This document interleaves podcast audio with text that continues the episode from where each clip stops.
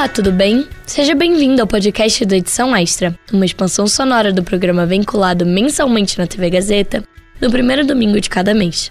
O Edição Extra é uma revista eletrônica sobre comunicação produzida por alunos da Faculdade Casper Libero. Você pode ver ou rever as matérias e reportagens do programa no canal do YouTube da Casper.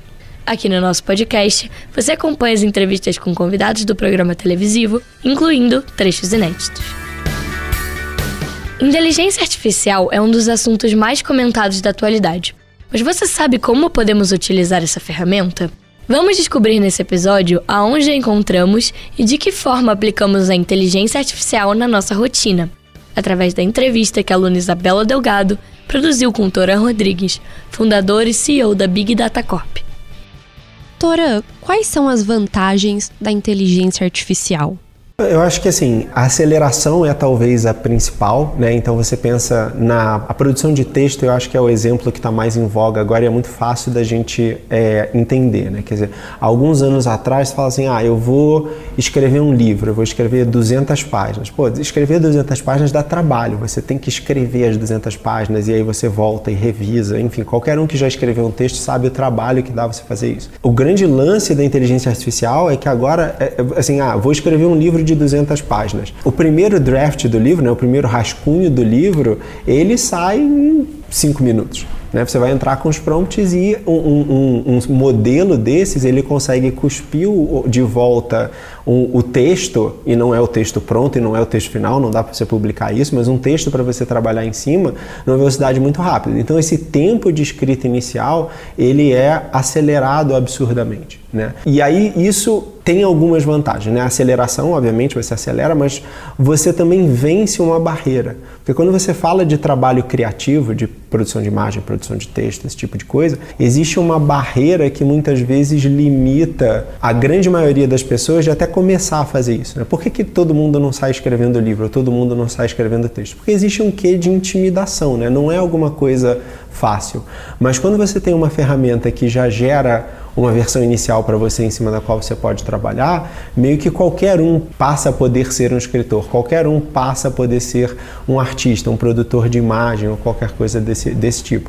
Então, essa é, inclusão é uma coisa que também é, é extremamente interessante. Eu acho que é uma vantagem muito grande que esse tipo de modelo traz, né? Esse, é, essa inteligência artificial traz para gente. E eu acho que um terceiro é, é, ponto que é super interessante de vantagem que a gente vê nessas ferramentas de inteligência artificial é a capacidade de, de troca de ideias. É tipo assim, você tem uma expressão em inglês que o pessoal fala de sounding board, né? É um quadro branco para você jogar as suas ideias e ver o que, que vai voltar e ver o que, que faz sentido e não faz sentido. E esses modelos eles viram um, um sounding board interativo, né? Você joga uma pergunta para eles e ele vai voltar com alguma ideia de volta e aí você vai ler aquilo e vai dar uma refinada. Então ele ajuda você a refinar suas ideias e refinar o seu pensamento de uma forma que é muito interessante. Então já tem alguns experimentos na área de medicina, onde os médicos usam esse tipo chat GPT, né? E eles jogam lá os sintomas do paciente para ver quais são as ideias de diagnóstico que ele vai trazer. Ah, eu vou confiar cegamente no que está dizendo? Não, mas é uma forma de eu gerar ideias, gerar possibilidades de ideias, até para poder ver o que, que faz sentido e não faz sentido na minha cabeça de uma maneira que é muito mais rápida do que é, de repente você ligar para um monte de gente ou você tentar fazer isso por conta própria. E quais são as desvantagens da inteligência artificial? Então, eu acho que as desvantagens no uso desse tipo de ferramenta estão muito relacionadas com as vantagens também. Né? Então, o primeiro é se a gente pensa na, na redução do esforço para você fazer um trabalho criativo, antes é, é, da popularização desses modelos, a gente tinha uma correlação meio que intuitiva do esforço com a qualidade, do esforço com o conhecimento. Né? Por que, que na faculdade a gente faz trabalhos de texto com 10, 20, 30 páginas. Por que, que a gente tem que escrever uma monografia para terminar o curso? Por que, que as provas são discursivas? Porque existe uma correlação entre o esforço que você tem para escrever aquele conteúdo e o seu conhecimento. Né? A expectativa é, nossa, se você vai ter o trabalho de escrever uma coisa, você realmente teve que se aprofundar e, a, e aprender sobre aquele tema. E o que essas ferramentas fazem, né, a inteligência artificial acaba fazendo, é eliminando essa relação do esforço, do, do, da quantidade de conteúdo com o esforço. Né? Porque o tempo para você produzir um parágrafo, ou 10 páginas, ou 20 páginas, ou 30 páginas com uma ferramenta desse tipo fica o mesmo. Então não dá mais para a gente correlacionar o, o, esforço com o entendimento, com a compreensão, com a qualidade do conteúdo. E isso é uma quebra que é, ela é super relevante até no, escopo social mesmo, né? Porque é, é, é, é mais ou menos isso. Antes, assim, alguém escreveu um livro sobre o assunto. Assume-se que aquela pessoa entende bastante sobre aquele assunto para ter conseguido escrever o livro, né? Porque é um volume de conteúdo grande. Agora, sim, a, a única coisa que a pessoa precisa saber é fazer o prompt para o chat GPT para cuspir o livro para ela. Então, é, a gente não pode mais assumir que simplesmente porque a pessoa é, escreveu um conteúdo ou produziu um conteúdo grande, ela tem o domínio daquilo. Né? Então, isso gera uma, uma dificuldade nessa medição de qualidade que é, que é grande. E, e aí isso leva também para um, um segundo desafio que a gente enfrenta, que é o aumento da velocidade de geração de conteúdo, principalmente falso. Né? Se você quiser produzir conteúdo é, falso ou incorreto ou qualquer coisa do gênero e meio que inundar os meios de comunicação com esse conteúdo, hoje é muito mais fácil do que era. Né? Assim, há, há dois, três, não, dez anos atrás você precisaria contratar um monte de gente em algum país é, é, do leste europeu ou enfim qualquer coisa dessa para produzir esse conteúdo. Isso custa dinheiro, isso custa tempo, né? Hoje em dia você entra no Chat GPT e produz dezenas de textos, artigos, tweets, posts, enfim, com o conteúdo que você quiser. Não, não existe é, um compromisso desses modelos com é, a realidade. E eu acho que um, um terceiro ponto que é super é, importante também da gente pensar é a questão do pensamento original, né? Quer dizer, existe uma linha muito tênue entre a recomendação, a sugestão feita por um algoritmo de inteligência artificial e o pensamento independente. Onde é, que, onde é que a recomendação deixa de ser uma recomendação e passa a ser um direcionamento baseado em coisas que às vezes a gente não percebe. Né? Um bom exemplo disso é você pensar no, na recomendação de música que você recebe no Spotify ou na recomendação de filme que você recebe dentro do Netflix. Né? Até que ponto você escolheu escutar uma música ou ver um filme ou qualquer coisa assim porque você escolheu e até que ponto você escolheu porque esses algoritmos que aprendem com o seu comportamento e que calculam a, melhor forma de otimizar, de mostrar aquilo para você x vezes em tantas listas, etc, etc, para induzir você a tomar aquela decisão. Então, essa linha entre é, você fazer a sugestão para melhorar a experiência da pessoa e você acabar levando para indução, ela é muito tênue e é alguma coisa que a gente tem que se preocupar, tanto com, quando a gente está fazendo os algoritmos, quanto, a gente, quanto quando a gente está do outro lado como usuário. Você sabe algum recurso da inteligência artificial que a gente usa no dia a dia e passa despercebido? Na nossa vida inteira, né? E acho que esse é um ponto interessante, né? Então, tipo assim, ah, você abriu o Netflix e ele mostrou para você uma lista de títulos recomendados, né, para você assistir quem faz essa recomendação é, uma inteligência, é um algoritmo de inteligência artificial, né? São algoritmos de recomendação. Quando você entra num site para comprar alguma coisa, aparece lá, ah, quem comprou esse produto também comprou isso aqui. Isso é um algoritmo de recomendação, né? Quem viu esse produto também viu esse outro. Isso são algoritmos de recomendação que são algoritmos de inteligência artificial. Quando você faz uma pesquisa no Google e ele mostra para você os resultados, tem algoritmos de inteligência artificial que rodam ali por trás. Quando você vai é, no Waze e bota um endereço para onde você quer ir, tem um algoritmo de inteligência artificial que roda ali por trás para escolher o melhor caminho. Então essas coisas já estão é, embutidas na nossa vida, né? A gente meio que já convive com elas o tempo inteiro. E eu acho que o grande desafio ou a grande dificuldade que a gente tem é que muitas vezes a gente não tem a visibilidade de onde isso de fato acontece ou não. Então, às vezes a gente tem a expectativa de que o conteúdo está sendo sugerido, ou mesmo sendo produzido por uma pessoa, e na verdade não está. É, um, é um algoritmo, é uma inteligência artificial que produziu aquele negócio. E a gente não percebe. E aí, na hora que a gente não percebe, às vezes a gente vai. É, imagina que você toma uma decisão de que, ah, eu quero me atentar mais para conteúdo que foi produzido por inteligência artificial ou para a influência da inteligência artificial na minha vida. Mas se eu não sei que ela está acontecendo, como é que você vai se atentar? Você não vai, né? Essa coisa da, da indução É, eu acho que é, é, é aquela coisa, né? até que ponto você tem é, é, vontade própria, né? E até que ponto você está sendo influenciado. E pior, você está sendo influenciado de uma forma que muitas vezes é irreconhecível, né? É, é, o timing que um determinado produto é exibido, é a forma como ele é exibido, a, a cor que é usada, tudo isso, né? É, e, e, de certa forma, assim, ah, essa indução ela sempre aconteceu, essa manipulação da nossa percepção e do nosso sentimento, ela sempre aconteceu.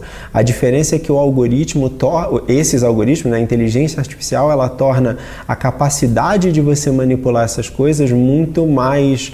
traz uma escala industrial para a capacidade de fazer essa manipulação. E aí você gera uma coisa que é uma distorção em massa, né? Então sim, é, essa, essa indução eu acho que ela é, ela é, um desafio, principalmente quando ela fica industrializada e a gente não consegue, a gente perde o controle de como ela está acontecendo e de onde ela está acontecendo. E mesmo quem gerou aquilo no começo começa a, a perder a, a, é, é não é perder o controle, né? você começa a ter consequências não previstas ou, ou, ou, reações, recomendações, sugestões, etc., que estão fora até do que a gente imaginou que era possível. Né? Esse, esse comportamento que o pessoal da área chama de comportamento emergente, né? quer dizer, você monta um sistema, ele tem uma complexidade, mas é, certos comportamentos, certas coisas acontecem de uma forma emergente, ou seja, surge de uma forma que você não esperava a partir das regras básicas que você programou dentro do sistema. Esse esse comportamento emergente acho que é o grande desafio, porque são coisas que você, de certa forma, você não consegue nem se prevenir porque você não sabia que ia acontecer.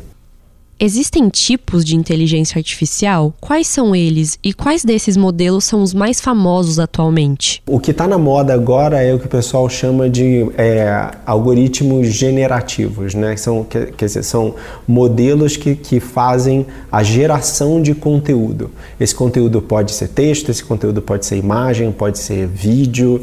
É, o pessoal lançou na semana passada um que gera é, objetos 3D enfim, código de computador, o que quer que seja. Né? Mas, e a ideia desses modelos é, é exatamente essa, quer dizer, você dá para ele um prompt, né, um conteúdo de entrada e ele interpreta aquele conteúdo e ele tenta gerar, por isso generativo, né, ele tenta gerar o conteúdo de saída mais provável para aquele conjunto de informações de entrada que você botou, seja de novo uma imagem, um código de, de computador, o que quer que seja.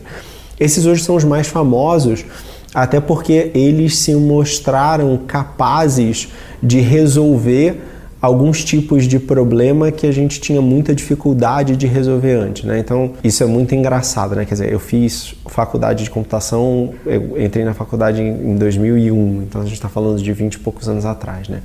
Quando eu entrei na faculdade, é, traduzir de um idioma para outro via o computador era uma impossibilidade. A própria parte de você falar assim, ah, o, o, computador ganhar de uma pessoa no xadrez, no gol, no que quer que seja, era praticamente uma impossibilidade, né? É, e hoje tudo, tudo isso que eram impossibilidades há 20 anos atrás são, são desafios vencidos. E esses modelos generativos ajudaram a gente a vencer muita coisa. Mas você tem outros tipos de modelo. Né? É, esses modelos generativos eles são uma perna, um tipo específico de um, uma, uma tecnologia um pouquinho mais ampla que o pessoal chama de, de deep learning, que são simplesmente redes neurais que têm uma complexidade, um volume de parâmetros e de camadas que, que entram lá dentro que, que são muito grandes, então requer muita computação para você treinar. Mas você tem outros tipos de modelo que não tem essa estratégia generativa. Então, assim, eles não, não fazem simplesmente a leitura de infinitos conteúdos e, e, e saem gerando resultado. Quando você fala, por exemplo, de jogos, então, do xadrez, do Go, etc., do poker, você tem modelos que a entrada deles é só o conjunto de regras do jogo. Então, assim, ah, as regras do xadrez, como que você movimenta a peça. E esse modelo ele começa a jogar contra ele mesmo, então o, o processo de treinamento dele é ele jogando contra ele mesmo e descobrindo o que funciona e o que não funciona. Então não é um processo generativo, não é um processo baseado num volume massivo de texto, é um processo iterativo é, que eles chamam que é adversarial. Né? Quer dizer, é, é, ele jogando contra ele mesmo e aprendendo a ficar melhor jogando contra ele mesmo. Então, esse é um outro tipo de modelo, um outro tipo de, de forma de aprender, né? É, que existe por aí. E aí você tem N outras técnicas e tecnologias que entram aí, mas essas talvez sejam as duas mais famosas que tem hoje em dia. Tora, na sua opinião, quais são os problemas da inteligência artificial? O grande problema da inteligência artificial é que, no fundo, ela é uma inteligência que aprende de acordo com a informação que a gente dá para ela, né? É, e aí é, é, é, muito interessante porque se para, a gente for parar para pensar de um ponto de vista mais amplo, é igual ao aprendizado na escola, né? Quer dizer, a base de informação que você usa para ensinar uma criança é o que, que ela vai aprender, a visão de mundo que ela vai desenvolver. E esses modelos são a mesma coisa, né?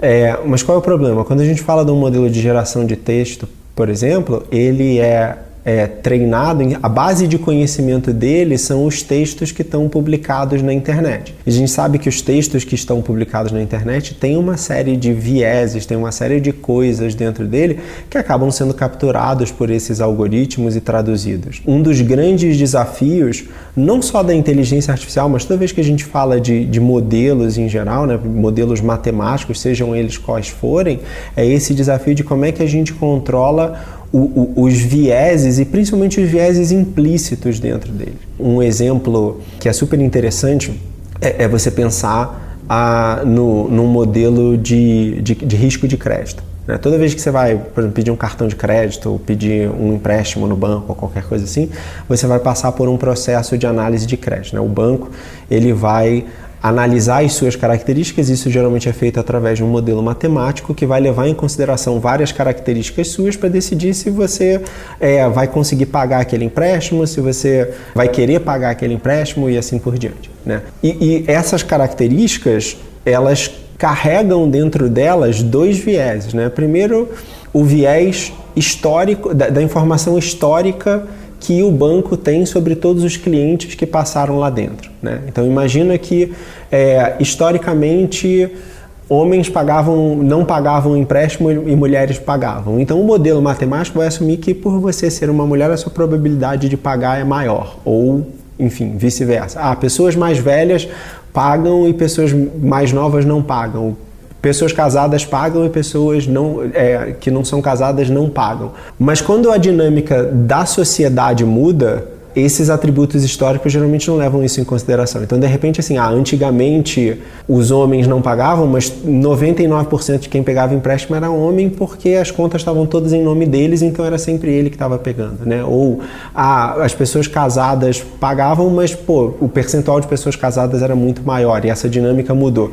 Isso não vai estar refletido na informação.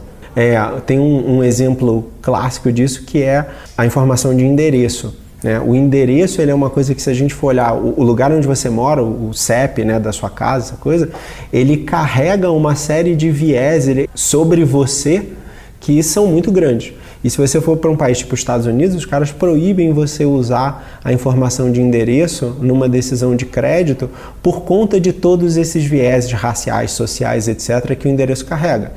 Aqui no Brasil a gente não tem essa restrição. Em vários outros países não existe essa restrição. Mas é um viés que está lá dentro. Né? No geral, a gente não se preocupa com ele.